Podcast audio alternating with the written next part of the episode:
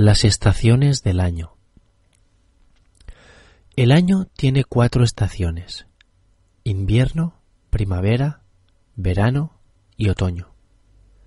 En invierno tenemos los meses más fríos, mientras que en verano tenemos los meses más cálidos.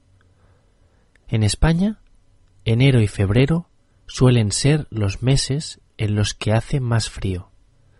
En cambio, en julio y agosto es cuando hace más calor.